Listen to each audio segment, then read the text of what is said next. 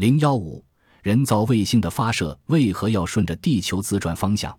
我们有一句话叫做“逆水行舟”，表示凡事有困难要用力去克服；还有一句话叫做“顺水推舟”，意思和前一句恰好相反。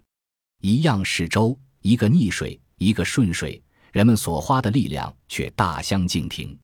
发射人造卫星之所以要顺着地球自转的方向，道理正跟顺水行舟一样。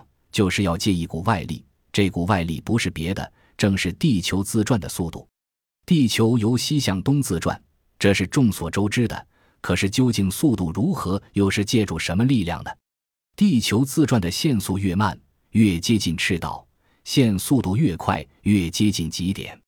这就跟唱片在留声机上转动一个道理。同样转一周，外圈跑的路长，里圈跑的路短。在南北极的中心点上。速度接近为零，可是，在赤道上，线速度居然快到每秒四百六十五米。所以，只要不是在两极的中心点上，在地球的何处都有不同程度的外力可以借助。